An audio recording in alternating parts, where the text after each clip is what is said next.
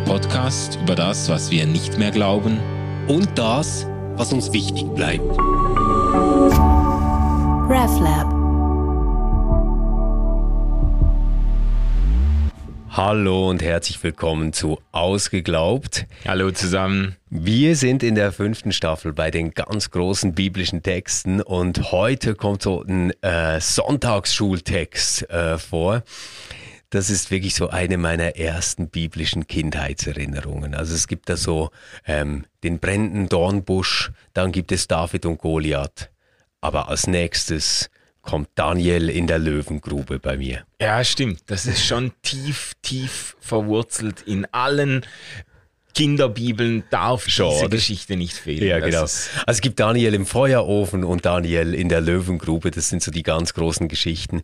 Ähm, vielleicht noch äh, einigermaßen auf derselben Höhe wie äh, Jona und der Walfisch, oder? Aber sonst ja, ja. Äh, ja, ja. Aber kommt da wenig ran. Die drei Freunde im Feuerofen. Daniel ist da ja nicht dabei. Das ist da ja, das Schadra Schadrach, Me Meshach und Abednego. Oder? Ja, genau. Wow, du kannst die Namen noch. ja, ja, das ist Bibelquiz 100 das sind, das sind die Menschen, die Bibelquiz gespielt haben.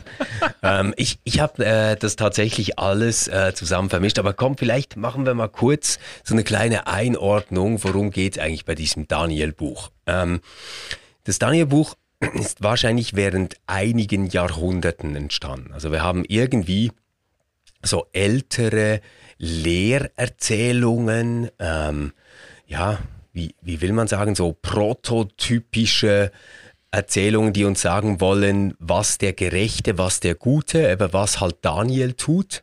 Mhm. Ähm, unter Umständen, in denen die Identität schwierig wird, in denen man in der Fremde ist.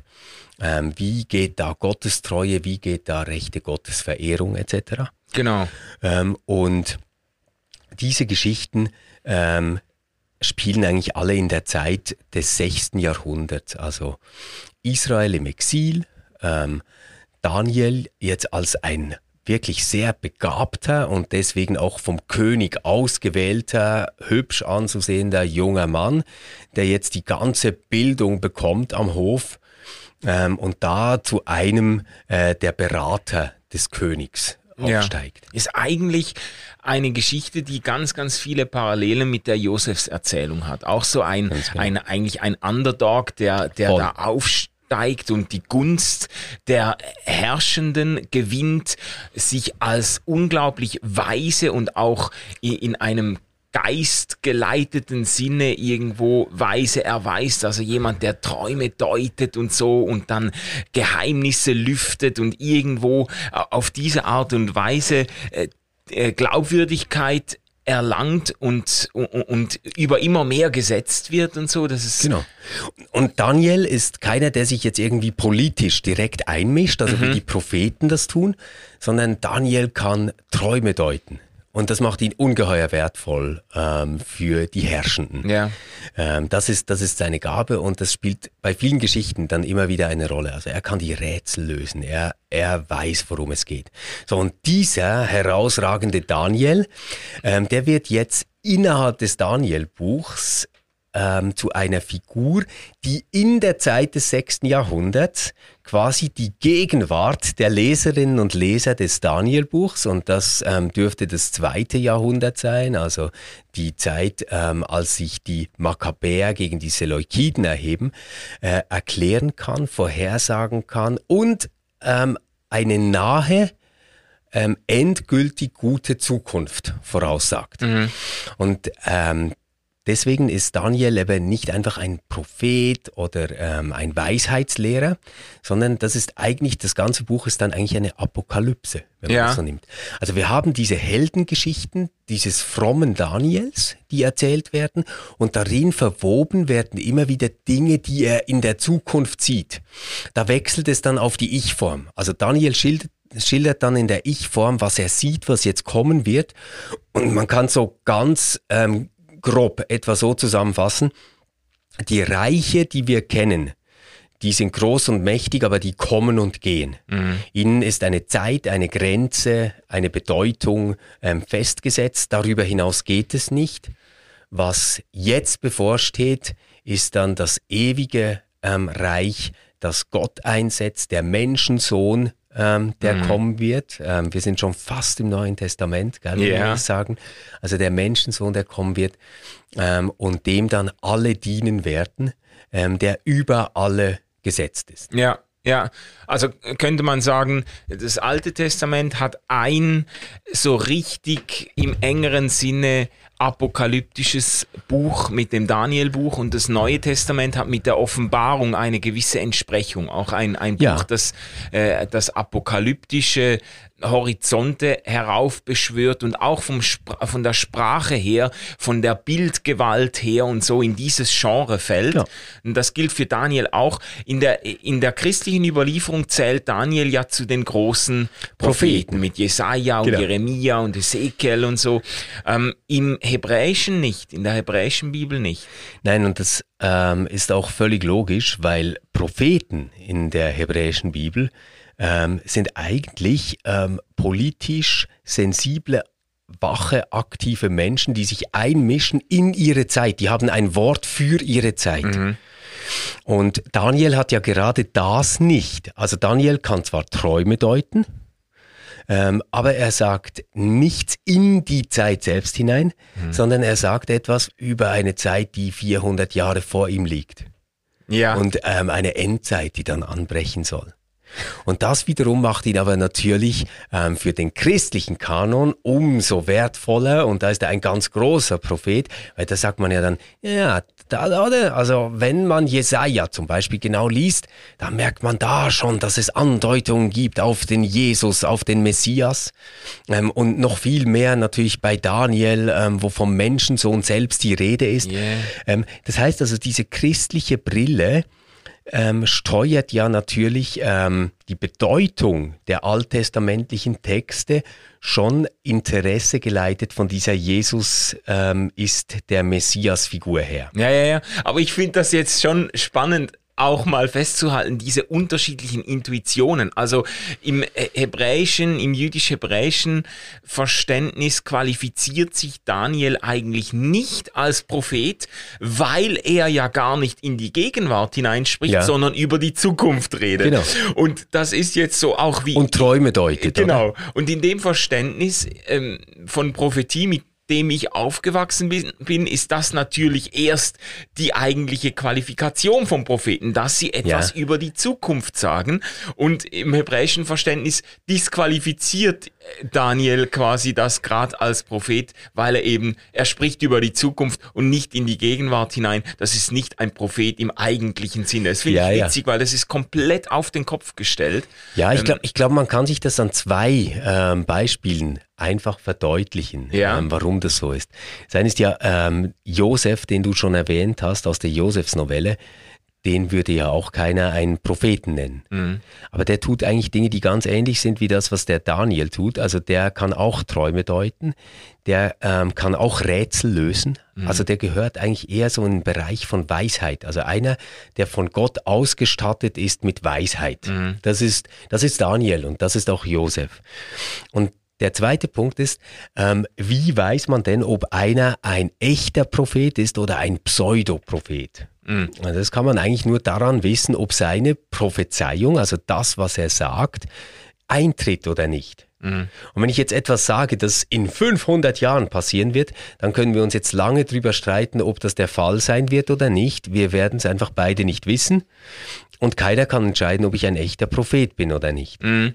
Also das heißt, das heißt aber, Propheten würden sich auch nach jüdisch-hebräischem Verständnis dadurch auszeichnen, dass sie eben die Gegenwart deuten, aber so, dass man dann auch feststellen kann, das ist eine angemessene Deutung gewesen. Also sie sagen mhm. schon etwas aus, ich sage jetzt mal, über die Situation im Moment und über ihre Entwicklungspotenziale und über das, was werden könnte, aber es ist ein Wort in die eigene Generation hinein. Ja, genau, nicht, in die eigene Generation. Ja. Das finde ich ganz wichtig. Also es geht nicht darum, dass sie sagen, ähm, also es sind nicht ähm, Gegenwartsdeuter nur im Sinne von jetzt ist das passiert und das ist schlimm. Das gibt's ja auch. Äh, vor allem innenpolitisch. Oder hey, ihr äh, gebt das Geld aus für Tempelbau, aber eigentlich haben wir hier Arme, das gefällt Gott nicht. Mhm. Ähm, kümmert euch um die Armen. Also ja. ganz berühmte ähm, Stellen. Aber ganz viel geht eigentlich auch um Außenpolitik. Also mit ja. wem sollen wir ein Bündnis eingehen? Sind die Ägypter gute Bündnispartner oder ähm, halten wir uns lieber an andere? Und ähm, solche Fragen werden diskutiert und das heißt, ein Prophet, ähm, wie wir das kennen aus dem Alten Testament, der würde jetzt zum Beispiel in der Schweizer Situation heute sagen, wie sollen wir die bilateralen Verträge neu verhandeln? Also wie sollen wir unser Verhältnis mit der EU gestalten? Ja. Ähm, und das hat natürlich schon auch eine zukunftsgerichtete Perspektive, aber eben eine mittelbare. Ja. Oder? Und, und dann zu sagen, naja, machen wir jetzt diese Kohäsionszahlungen oder nicht, etc. und so, das äh, weiß man dann quasi noch in derselben Generation, ob das jetzt ein guter Tipp war mhm. oder nicht. Mhm. Ja, ja, genau. Auch wenn man da vielleicht noch geteilter Meinung dann sagen kann, aber man, man hat etwas, das eingetreten ist. Oder und, und bei, bei Daniel, da, da geht es natürlich um eine Zeit, ähm, das erlebt kein Mensch mehr mit. Und, und das ist ja auch entscheidend, das hat ja Daniel nicht damals so gesagt und gedacht und ähm, das sind ja keine Sprüche in dieser Ich-Form aus dem 6. Jahrhundert, sondern an diese große Daniel-Figur, der dieser weise Mensch ist, dieser gottesfürchtige, fromme Mensch, werden dann diese quasi Zukunftsoffenbarungen mhm. angeknüpft, die aber schon die Gegenwart betreffen der Menschen, die diese Texte dann lesen können mhm. und mhm. rezipieren. Also es ist eigentlich eine, eine kreative Leistung aus, wahrscheinlich aus dem äh, zweiten vorchristlichen genau. Jahrhundert. Ja. Äh, Israel ähm, hat, äh, da haben sich Leute Gedanken gemacht und haben diese Überlieferungen aufgenommen mhm. und und in ihre Zeit hineinsprechen lassen. Ich, ich glaube, man könnte jetzt so mit ein bisschen Schweizer Brille sagen, das wäre so, wie wenn wir den Wilhelm Tell in die jetzige Situation sprechen lassen. Ja. Oder? Ein bisschen so. Ja. Vielleicht. Ist noch ein bisschen mehr Zeit dazwischen, aber ja, gar nicht mal so viel, ja. So, ja, ja. aber, aber es wäre halt auch so eine Figur, man weiß gar nicht, hat die wirklich gelebt, gab's die, irgendwie ist die aber identitätsstiftend, man orientiert sich an ihr.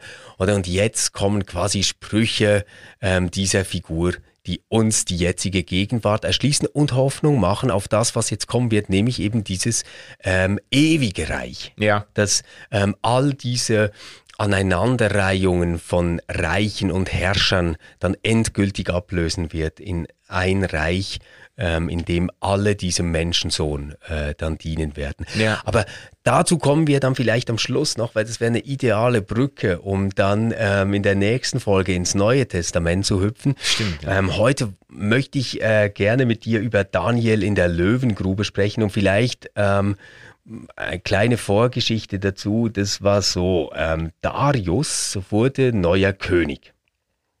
Und ähm, Darius war so ein ziemliches Verwaltungsgenie offenbar, weil der hat ähm, so 150 Statthalter eingesetzt und diese 150 Statthalter wurden wiederum von drei Fürsten regiert.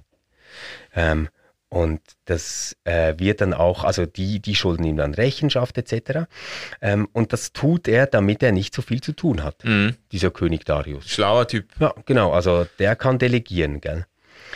Und ähm, jetzt ist es aber so, dass der Daniel eine so hervorragende Figur macht als einer dieser drei Fürsten, dass Darius sich überlegt, ob er nicht vielleicht alles diesem Daniel anvertrauen soll.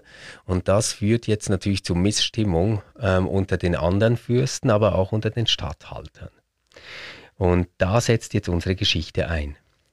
Da versuchten die hohen Amtsträger und die Satrapen gegen Daniel einen Vorwand zu finden, der die Königsherrschaft betraf. Sie konnten aber weder einen Vorwand noch etwas Schlechtes finden, weil er treu war und es wurde weder eine Nachlässigkeit noch sonst etwas Schlechtes gegen ihn gefunden. Da sagten jene Männer, wir werden an diesem Daniel keinen Vorwand finden, es sei denn, wir fänden im Gesetz eines Gottes etwas gegen ihn. Dann stürmten jene hohen Amtsträger und Satrapen zum König hinein und sprachen zu ihm, ewig lebe Darius der König. Alle hohen Amtsträger des Königsreichs, die Vorsteher und die Satrapen, die Staatsräte und die Statthalter haben sich beraten, es sei eine Verordnung des Königs zu erlassen und ein Verbot in Kraft zu setzen, dass jeder in die Löwengrube geworfen werde, der innerhalb von 30 Tagen etwas von irgendeinem Gott oder Menschen erbittet, außer von dir, König. Also das ist jetzt der Vorschlag. Ja. Die merken, die kriegen ihn nicht. Ähm, der hat nichts falsch gemacht, gut verwaltet, gut regiert. Ähm, aber der hat halt diese Gottesfrömmigkeit und da kann man ihn vielleicht packen. Ja. Und jetzt gehen die also zu zu ähm, König Darius und sagen, keiner darf irgendeinen Gott um etwas bitten in den nächsten 30 Tagen, außer dich. Ja. Satrapen, das haben wir so beraten. Satrapen sind übrigens die Statthalter. Das genau, das sind die Statthalter. Für die genau. Statthalter, genau. ja. Nun, König, setze das Verbot in Kraft und setze das Schriftstück auf, das nicht geändert werden darf, dem Gesetz der Meder und Perser entsprechend, das unwiderruflich ist. Also ein königlicher Erlass kann nicht widerrufen werden, auch nicht durch den König selbst. Daraufhin setzte König Darius das Schriftstück auf und erließ das Verbot. Und als Daniel erfahren hatte, dass das Schriftstück aufgesetzt war, ging er in sein Haus. Und in seinem Obergemach hatte er Fenster, die in Richtung Jerusalem geöffnet waren, und dreimal am Tag kniete er nieder, betete und sprach Preisungen vor seinem Gott, wie er es auch zuvor getan hatte. Da stürmten jene Männer hinein und fanden Daniel bittend und flehend vor seinem Gott. Dann kamen sie zum König und sprachen vor ihm über das Verbot des Königs. Hast du nicht ein Verbot erlassen, dass jeder in die Löwengrube geworfen wird, der innerhalb von 30 Tagen von irgendeinem Gott oder Menschen etwas erbittet, außer von dir, König? Daraufhin sprach der König, die Sache ist entschieden nach dem Gesetz der Meder und Perser, das unwiderruflich ist. Da sprachen sie daraufhin vor dem König, Daniel, einer von den Weggeführten aus Juda, schert sich nicht um dich, König, und nicht um das Verbot, das du erlassen hast. Dreimal am Tag verrichtet er sein Gebet. Als der König von der Sache hörte, missfiel es ihm sehr, aber dann sann er darauf, Daniel zu helfen, und so war er bis zum Sonnenuntergang bemüht, ihn zu retten. Da stürmten jene Männer zum König herein und sprachen zum König, beachte, König, dass es Gesetz ist bei den Medern und Persern, dass kein Verbot und keine Verordnung, die der König erlässt, geändert werden darf. Das ist eigentlich schon noch ähm, verrückt, oder? Weil äh, diese Geschichte muss jetzt so konstruiert werden, dass der König ähm, zugleich der Gute bleibt. also ja. der ist auf der Seite Daniels. Ja. Ähm, aber nicht ändern kann, was da geschieht. Ja, er kann seinen eigenen Obwohl er Erlass König ist. nicht mehr genau. zurücknehmen. Und deswegen ja. wird immer gesagt, hey, bei den Medern und Persern, wenn, wenn der König was entschieden hat, dann da mhm. kann auch der König nichts mehr tun. Da gab der König Befehl und man brachte Daniel und warf ihn in die Löwengrube. Daraufhin sprach der König zu Daniel, Dein Gott, dem du unerschütterlich dienst, er möge dir helfen. Das ist schon witzig, oder? Mhm. Also, er sagt, hey, du hast doch diesen Gott, hoffentlich hilft er dir. Ja, ja. Und jetzt lassen wir die Löwen los. Genau, genau. Ähm, und ein Stein wurde herbeigebracht und über die Öffnung der Grube gelegt und der König versiegelte sie mit seinem Siegelring und mit dem Siegelring seiner Großen, damit im Fall Daniel nichts geändert würde. Also da kann keiner rein und raus, mhm. kein anderer kann ihn töten, aber Daniel kann auch nicht raus. Das Ding ist versiegelt. Danach ging der König in seinen Palast und verbrachte die Nacht mit Fasten, und brachte man nicht hinein vor ihn, und der Schlaf floh ihn. In der Morgendämmerung, bei Tagesanbruch, stand der König sogleich auf, und eilends ging er zur Löwengrube.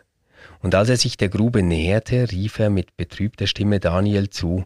Dabei sprach der König zu Daniel, Daniel, Diener des lebendigen Gottes, dein Gott, dem du unerschütterlich dienst, hat er dich retten können vor den Löwen? Da redete Daniel mit dem König, Ewig lebe der König, mein Gott hat seinen Engel gesandt und hat den Löwen das Maul verschlossen, und sie haben mir kein Leid angetan, denn vor ihm bin ich für unschuldig befunden worden, und auch dir gegenüber König habe ich kein Verbrechen begangen. Da war der König hoch erfreut und befahl, Daniel aus der Grube heraufzuholen. Und Daniel wurde aus der Grube heraufgeholt und es wurden keine Verletzungen an ihm gefunden, denn er hatte seinem Gott vertraut. Und der König gab Befehl und man holte jene Männer, die Daniel verleumdet hatten, und warf sie, ihre Kinder und ihre Frauen in die Löwengrube. Und sie waren noch nicht auf dem Boden der Grube aufgeschlagen, da waren die Löwen schon über sie hergefallen und hatten ihnen alle Knochen zermalmt. Da schrieb Darius der König an alle Völker, Nationen und Sprachen, die auf der ganzen Erde wohnten, Allumfassend sei euer Friede. Es ergeht von mir der Befehl, dass man vor dem Gott Daniels zittere und sich fürchte im ganzen Machtbereich meiner Königsherrschaft. Denn er ist der lebendige Gott und er bleibt in alle Ewigkeit und seine Königsherrschaft wird nicht untergehen und seine Herrschaft hat kein Ende. Er rettet und er befreit und er tut Zeichen und Wunder im Himmel und auf der Erde, er, der Daniel gerettet hat aus der Gewalt der Löwen. Und dieser Daniel war erfolgreich unter der Königsherrschaft des Darius und unter der Königsherrschaft von Kyros, dem Perser. Krasse Geschichte, gell? Also ja. wunderschön irgendwo auch, aber doch ein sehr morbides Ende auch. Also ist natürlich für für modern, postmoderne Sensibilitäten schon etwas schwer. Und äh, auch die Kinder und genau, Frauen. ich hätte jetzt fast gesagt, etwas schwer verdaulich, aber offenbar war, war die Familie ja relativ leicht verdaulich. Die Knochen wurden zermalmt, bevor sie aufschlugen. okay, okay. Ja, aber ich glaube, was man jetzt ganz deutlich merkt an dieser Geschichte, und deswegen habe ich sie auch in dieser Länge vorgelesen, ähm, ist eben, dass es keine Geschichte ist. Oder es ist nicht eine Geschichte, die erzählt wird, um zu berichten, was damals geschah, sondern es ist eine Geschichte, die erzählt wird in der Absicht, etwas zu lehren. Ja. Und, und ähm, die lehrt Dinge auf ganz unterschiedlicher Ebene. Also das eine ist ähm, diese Treue des Daniels und das Festhalten an einem Gerechtigkeitsideal, obwohl das jetzt verboten ist und schwierig ist. Mhm. Also ich meine, Daniel sagt ja dann, ähm, ich habe kein Unrecht getan, König. Ich habe nichts getan, was ich, äh, was, was dir schadet, was ich nicht tun dürfte. Er stimmt ja nicht ganz, oder? Also er hat sich dem Befehl widersetzt. Also jetzt quasi in der Geschichte. Mhm. Aber es gibt, und ich glaube, das ist eine Lehre, die die Geschichte geben will, diese Geschichte.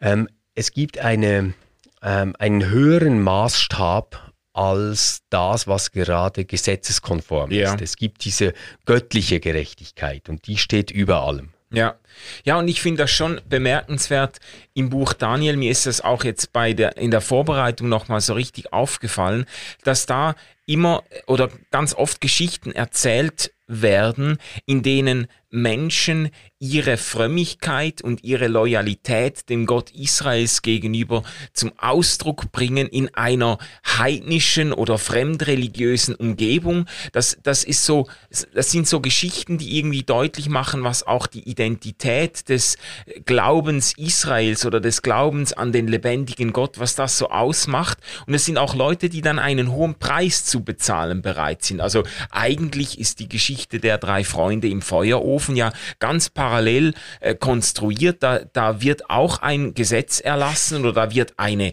Statue errichtet und es wird befohlen, dass alle sich vor dieser Statue niederwerfen und die drei Freunde loyal dem König, dem Gott Israels gegenüber, ähm, äh, verweigern ihre mhm. Unterwerfung und werden dafür dann in den Feuerofen geworfen und überleben da auch auf übernatürliche Weise, genau wie Daniel in der Löwengrube. Und beides Mal, äh, beide Male sind, sind, sind es Geschichten, in denen Menschen äh, an ihrer Frömmigkeit festhalten, koste es, was es wolle. Mhm. Mhm. Ja. Genau, sind eigentlich so äh, quasi Märtyrergeschichten, wenn ja. man will. Also sie sterben ja dann nicht. Ja, ja, genau. Ähm, sie werden quasi ins Recht gesetzt, dadurch, dass sie überleben mhm. ähm, auf wundersame Weise. Und das führt dann dazu, dass die Herrscher den Anspruch ähm, des Gottes Israels anerkennen. Ja. Und ich, ich glaube, das ist so etwas Zweites, was uns ähm, diese Geschichte auch zeigen will, dass dieser Gott Israels nicht einfach auf ein Volk begrenzt ist, mhm. sondern dass der schon einen Anspruch hat über die ganze Welt. Ja. Es wird ja auch so richtig vorgeführt, also dass Darius dann diesen Brief schreibt, ähm, dass dieser Gott Daniels wirklich über die ganze Welt herrsche und mhm. alle vor ihm zittern sollen, oder? Ja, das ist interessant, weil das ist ja auch, das fügt sich ja auch ein in dieses Bild, diese apokalyptischen Visionen bei Daniel, diese Weltreiche, die sich da ablösen. Das ist ja, äh, wie geht das nochmal, diese Statue mit verschiedenen äh, Körperteilen, die aus verschiedenen Materialien Materialien sind und dann so auseinanderfallen irgendwie. Und man, ja. da, da löst ein Reich, löst ein Großreich, Weltreich löst das andere ab. Mhm. Und schlussendlich bricht sich die Einzig Bahn, dass eben dieses eine Reich Gottes, dieses Reich des lebendigen Gottes Bestand haben wird. Genau. Und, und ein Stück weit bildet sich das ja irgendwie schon ab in dieser Daniels-Geschichte, wenn dann der, der ähm, Perserkönig ähm, den lebendigen Gott als wahren Gott anerkennt. Mhm. mhm. Ja, und ich glaube, das ist schon so ähm, ein Zug, den man jetzt, wenn man über eine Theologie des Daniel-Buchs sprechen möchte, ja. also eine Theologie quasi und, und nicht bei den einzelnen Geschichten oder den einzelnen Visionen oder den einzelnen Vorhersagen verharren möchte, ähm, dann könnte man sagen, es geht um ein Weltbild, in dem Könige kommen und gehen, Reiche kommen und gehen ähm, und äh, Gott gibt ihnen ihre Zeit, aber jetzt, ähm, also in Zukunft von Daniel aus gesehen, mhm. wird eine Zeit kommen, in der nur noch einer regiert über die ganze Welt ähm, und für immer. Ja. Und da gibt es keinen Wechsel mehr. Dann. Und das ist dann quasi die Ruhe. Äh, dort gibt es keine Königreiche mehr, da gibt es keine verschiedenen Götter mehr. Mhm. Da gibt es einfach diesen einen Gott und diese eine Herrschaft über alles. Ja, ja, ja. Also ein bisschen könnte man auch sagen, so quasi ein, äh, ein Ideal einer Theokratie. Mhm. Mhm. Ja. Dieses Reich Gottes. Und wie kommt jetzt da der Menschensohn ins Spiel? Du hast das ja am Anfang erwähnt. Ja, oder jetzt, jetzt muss man ein bisschen aufpassen. Also wir, wir haben jetzt, äh, du hast den Feuerofen erwähnt, wir hatten jetzt Daniel in der Löwengrube, der da als Glaubensheld vorgestellt wird.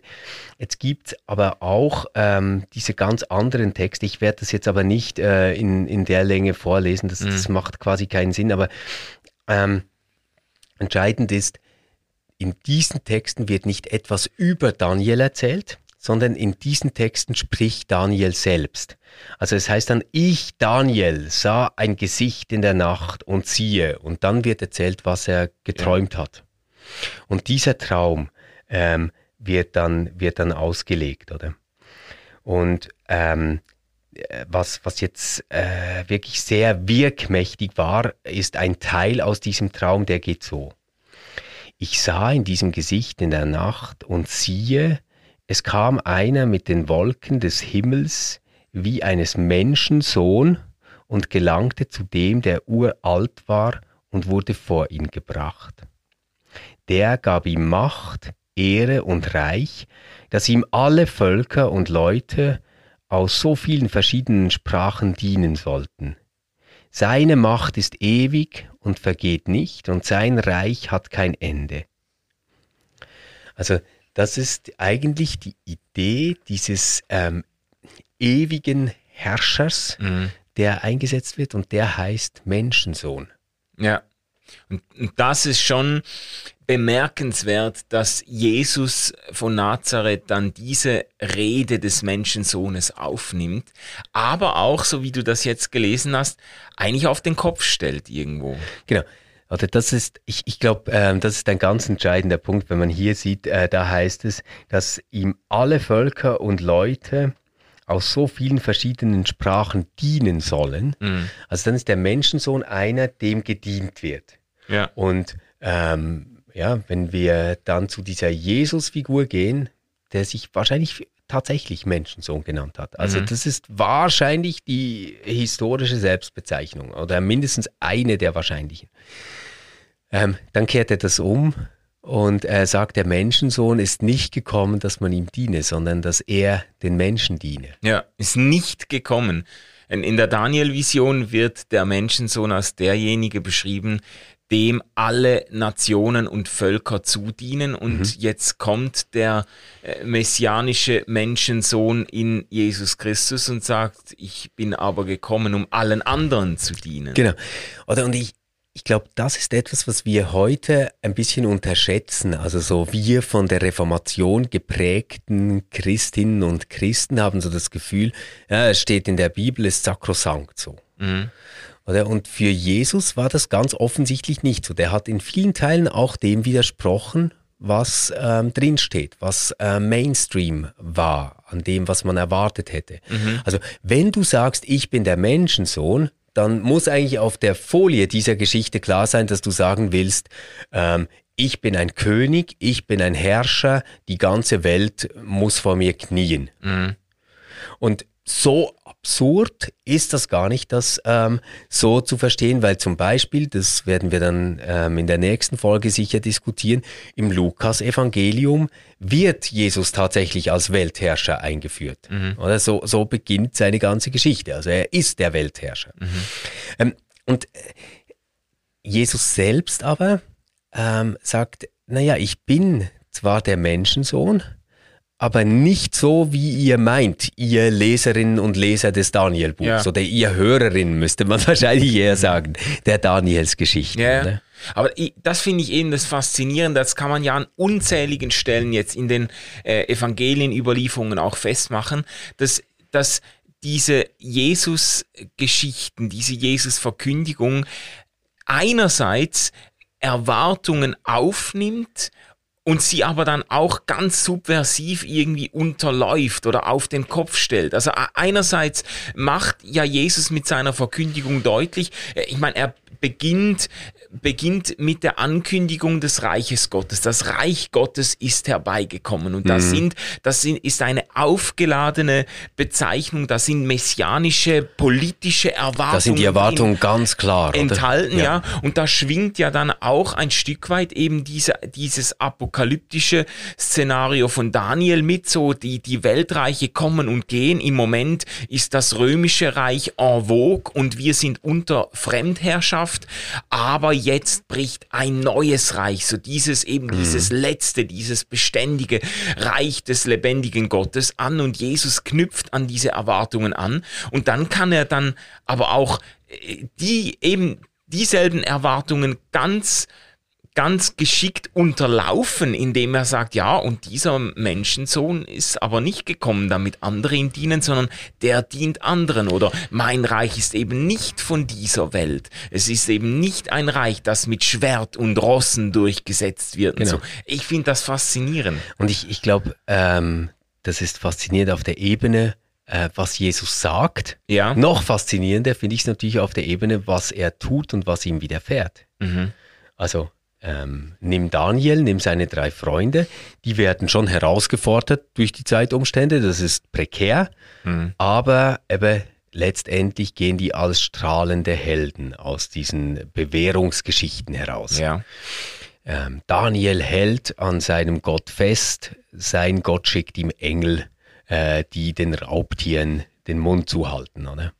Und, und so überleben. Ja, ja, ja. Bei Jesus ist das ja nicht der Fall, obwohl er sich das mindestens in der Dramaturgie der Geschichte, wie sie in den Evangelien erzählt wird, mhm. ja eigentlich auch gewünscht hätte. Mhm. Und also Jesus sagt ja, hey, ähm, lass den Kelch an mir vorübergehen, wenn es irgendwie geht, aber es ist schon gut, nicht mein Wille geschehe, sondern dein Wille. Ja, aber der Wille ist dann eben nicht, dass Pontius Pilatus ähm, vor ihm niederkniet und sagt, jetzt erkenne ich es, du bist der König der ganzen Welt und dein ja, Gott ja. soll über das ganze römische Reich regieren. Ähm, oder, oder dass irgendjemand kommt und ihn vom Kreuz nimmt, das, das sagt ja der Spötter. Wo ist jetzt sein Gott, der ihn, der ihn rettet, als ja, er am Kreuz hängt? Sondern nein, der stirbt da einfach. Ja, der stirbt da einfach. Oder? Es, es gibt doch diesen Jesus Und die verspotten ihn und, und Da, da, da klappt die Anklage seiner Gegner. Also Jesus ist quasi der Anti-Daniel auch. Ja, ja, ja. Also an Gerechtigkeit gleich, aber bei ihm läuft alles schief, genau. wenn man so will, also genau. von außen gesehen. Es gibt doch diesen Jesus-Film, ich weiß jetzt nicht mehr genau von wem der ist, aber da äh, wird das so konstruiert, dass Judas Jesus verrät, weil er an dieser Gewissheit festhält, Gott wird ihn am Ende raushauen yeah. und wird dann quasi, das wird dann erst die Herrlichkeit und Größe Gottes demonstrieren, wenn ich ihn jetzt verrate, wenn er jetzt den Römern übergeben wird, dann wird er durch wund auf wundersame Weise bewahrt werden. Und die, die stricken das in dem Film wird das so gestrickt, dass Judas eigentlich ihn mit einer guten Absicht verraten hat oder quasi in dieser Hoffnung, Aha. dass Gott eben am Schluss eine Daniels-Geschichte mit ihm schreiben ja, wird. Ja.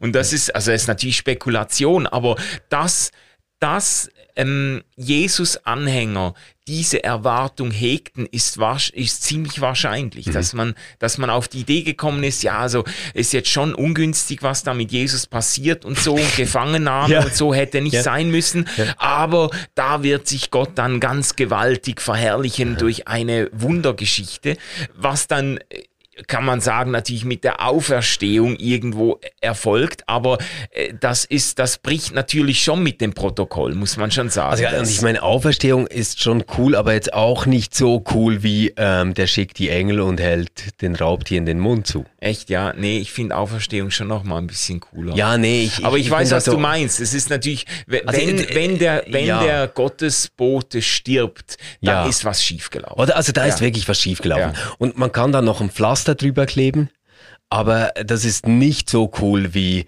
ähm, sich so quasi als Herr der Geschichte zeigen, ja, das ist zwar eine Löwengrube, aber ich lasse meinen Daniel da nicht sterben. Äh, das ist schon was anderes als, als irgendwie Jesus, der dann am Kreuz hängt und sagt, mein Vater, mein Vater, warum hast du mich verlassen? Ähm, und dann ähm, kommt irgendwie sowas wie Auferstehung, aber man ist nicht mal ganz sicher, ob's, ob äh, dieser Jesus überhaupt ist, oder? Also die erkennen ihn ja dann nicht mal so. Also das ja, ist aber, mindestens also, nee, nicht nee, nee. Gleich, gleich viel Fame, wie du wirst aus der Löwengrube rausgeholt. Ja, aber das ist ja, klar, aber das ist ja jetzt wieder dieses Subversive, dieses Unterlaufen von Erwartungen.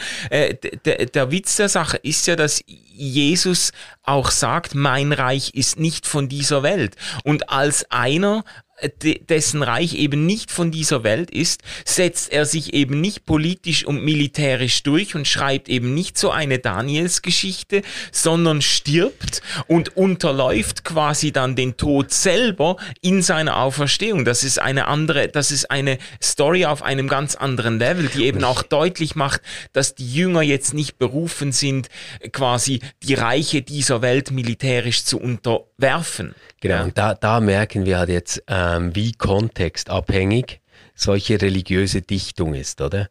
Also jetzt im Falle des Daniel-Buchs haben wir es äh, mit dem Aufstand der Makkabäer gegen die Seleukiden zu tun. Und ähm, das ist einigermaßen erfolgreich. Also da schaffen es diese frommen Juden, ähm, sich durchzusetzen. Und ähm, da ist natürlich Daniel dann eine starke Figur und tatsächlich ähm, geschieht etwas in der Geschichte, was dieser Ideologie und Theologie Recht zu geben scheint. Mhm. Mhm. Ganz anders bei der Jesusgeschichte. Die wird ja eigentlich erzählt, nachdem wir diese ganz, also wir hatten zwei große Aufstände, aber mindestens nach dem ersten großen Aufstand, der zur Zerstörung des Tempels führt, mhm. ähm, wird diese Jesusgeschichte erzählt. Und in der Jesus, also die, die Menschen, die die Jesus-Geschichte erzählen, wissen schon, dass der Aufstand gegen die Römer gründlich schiefgelaufen ist. Mhm. Und ganz bestimmt nicht gut war für das jüdische Volk. Mhm. Und aus dieser Perspektive erzählen die eine ganz andere Geschichte als die Daniels-Geschichte. Und deswegen sind zwar beides ähm, so Grundtypen für ähm, Gerechtigkeit vor Gott, aber eben unter anderen Umständen. Mhm. Ja, aber ich würde das jetzt doch auch nicht einfach historisch kontextuell darin aufgehen lassen, sondern das ist ja eine theologische Aussage auch. Also diese, diese äh, Positionierung Jesu als eines Messias, der eben sich nicht durch Gewalt durchsetzt und der nicht den, äh, den den Kampf zwischen Menschen einfach fortsetzt, sondern der eine Botschaft der Liebe predigt, die, die auf einer ganz anderen Ebene eben Menschen transformiert und äh, zu äh, auch von mir aus zu Erfolgen führt, ähm, das ist ja eine, eine ganz tiefe theologische Einsicht auch, ganz unabhängig davon, ob jetzt äh, die Aufstände gegen die Römer zum Erfolg geführt haben oder nicht. Also deshalb würde ich ja auch sagen, äh, als dann das Christentum Staatsreligion wurde und wieder so richtig zu äh, Ehren gekommen ist und zu politischen und militärischen ähm, ähm, äh, Kräften kommt, würde ich sagen, das ist eben aus dieser Perspektive dann trotzdem eine zweifelhafte äh, ähm, Entwicklung. Ja. Okay. Oder, ähm, hm. Ja, ich, ich verstehe, dass du nicht alles darin aufgehen lassen willst. Ich glaube aber, dass ähm, tatsächlich äh, dieses Framing, also wie jetzt Jesus als Friedefürst gedacht wird, als König gedacht wird, schon stark von diesem Eindruck lebt, dass ähm, der Aufstand gegen die Römer niedergeschlagen wurde und erfolglos war. Und das waren ja alles Messiasfiguren, die das mhm. angeführt haben. Also auch Bar Kochba war eine Messiasfigur, der ja. Sternensohn, oder? Mhm. Ähm, und wenn jetzt Jesus vor Gericht steht. Und ich meine jetzt nicht, was ist damals tatsächlich passiert und so, sondern wie die Geschichte erzählt wird. Und dann sagt er, mein Reich ist nicht von dieser Welt, wäre mein Reich von dieser Welt, würden meine Diener darum kämpfen, dass ich den Juden nicht überantwortet werde. Also das ist jetzt Johannes Evangelium, mhm. der die Geschichte so erzählt. Ähm, dann merkt man doch darin, dass hier eine Alternative geboten wird, einer anderen Welt, eines anderen Reiches, in dem sich die Gerechtigkeit und Gottes Plan verwirklichen kann, das jetzt nicht einfach die Weltgeschichte ist. Mhm. Ja, bei, ja. bei, Daniel aber bewegen wir uns völlig in der Weltgeschichte. Ja. Also wenn, wenn wir dieses Bild nehmen, oder, dann würde er sagen, naja, Gott erweist seine Größe darin, dass er Daniel die Weisheit schenkt, die dann der König einsehen muss, weil Gott den Daniel errettet und so verhilft er quasi der wahren Gottesverehrung und dem richtigen Gott zu weltweiter Gültigkeit. Das, das wäre doch so die ja, genau. Storyline genau. Daniel. Genau, das ist eine inner, eigentlich eine innerweltliche Geschichte noch. Oder und das ist eine Geschichte, die du super erzählen kannst, solange du militärischen Erfolg hast und politisch mächtiger wirst. Und das ist ja genau die umgekehrte Situation als die Situation, in der die Jesus-Geschichte erzählt wird. Weil äh, mhm. da wurden die Aufstände niedergeschlagen, ähm, sie waren ohnmächtiger denn je, der Tempel war kaputt, das religiöse Zentrum musste neu definiert werden. Es war alles wirklich prekär. Und da wird jetzt eine Geschichte erzählt, die eine ganz andere Deutung äh, bietet, nämlich mein Reich ist nicht von dieser Welt. Also quasi, er ist der echte Messias, aber halt anders, als ja. ihr gedacht habt. Mhm. Ja, ja, voll. Aber äh, das ist ja, äh, das ist ja auch wirklich ein Grundzug der Jesusverkündigung äh, von Anfang an gewesen, dass er eben das Reich Gottes ankündigt und sich diesen militärisch-politischen Instrumentalisierungen erfolgreich verweigert. Also es ist ja nicht so, dass Jesus eine, eine Revolution geplant hätte, die dann gescheitert ist und man sich dann im Nachhinein geeinigt hat, jetzt machen wir daraus eine geistliche Revolution, damit wir unsere Ehre retten können, sondern das entspricht ja schon auch dem irgendwo dem, dem Geltungsanspruch, mit dem Jesus äh, nach allem, was wir wissen, auch aufgetreten ist. Also ein, ein, dass er ein Reich Gottes verkündet und sich dann gleichzeitig aber auch wehrt dagegen, das jetzt als ein, äh, ein, ein, ein Impuls für einen militärischen Aufstand zu verstehen. Also und, und, und, genau das meine ich. Also, dass, dass er quasi wie Daniel mhm. an der Hoffnung festhält, also das Daniel-Buch an der Hoffnung festhält. Jetzt kommt dieses eine Reich, in dem alles zusammengehört, in dem Gerechtigkeit herrschen wird, ähm, in dem äh, quasi Gott erkannt wird. Also ja. so. Ja. ja. Ähm, und auf der anderen Seite dann ganz anders als Daniel, eben äh, meint, ein Menschensohn zu sein, der als Diener gekommen ist und nicht als einer, äh, der jetzt selbst angebetet wird und den man bedienen soll. Ja, ja, genau, genau. Was, was wir jetzt halt nicht, aber die Zeit ist schon rum, was wir jetzt nicht aufgegriffen haben, explizit, ist das, was du kurz angesprochen äh, hast, äh, die Art und Weise, wie Jesus eben mit diesen Überlieferungen auf, äh, um, umgeht, wie er, mhm. wie er diese, diese, äh, diese Geschichten aus dem Ersten Testament aufgreift und würdigt und gleichzeitig unterläuft. Irgendwie. Und ich glaube, das ist gar nicht so schlimm, dass wir das nicht vertiefen konnten, weil ähm, wir haben ja das nächste Mal Geburtsgeschichte mhm. Jesu. Und danach kommt, wenn ich mich nicht irre, schon die Bergpredigt. Ja. Und die Bergpredigt ist ja eigentlich ähm, der, der einzige Text, der jetzt keine Story erzählt. Aber ich glaube, an der Bergpredigt kann man super gut zeigen, wie Jesus so hermeneutisch mit diesen Texten umgeht. Ah ja, das ist stimmt. Das und, und dann machen an. wir das dort. Sehr gut. super. Hey, danke, dass ihr bis jetzt dran geblieben seid. Ähm, wir freuen uns über die vielen Zuschriften, Textnachrichten, Sprachnachrichten mittlerweile auch, ähm, die wir erhalten zu diesen Podcast-Folgen. Ähm, wir werden auch immer wieder darauf hingewiesen, dass wir etwas noch hätten sagen können und ihr habt wirklich eigentlich immer recht mit dem, was ihr sagt. Ja. Und äh, ich, ich merke schon, es ist wirklich so, wenn ich, wenn ich das dann ähm, höre oder lese, denke ich immer, Mensch, jetzt haben wir das wirklich wieder vergessen. Das ist so schade. Also wir könnten mittlerweile mit eurer Hilfe einen ganzen zweiten Podcast machen mit Nachträgen, Dingen, die wir noch hätten sagen müssen. Stimmt, äh, ähm, stimmt. Und äh, lernen tatsächlich viel dabei. Und dafür einfach mal herzlichen Dank. Ja. Und wenn ihr das fortführen mögt ähm, bei dieser Daniel-Folge, dann be our guest. Das würde uns sehr freuen. Und nächste Woche hören wir uns und äh, dann wird es zwar nicht Weihnachten, aber Jesus kommt zur Welt. Sehr gut. Tschüss zusammen. Macht's gut.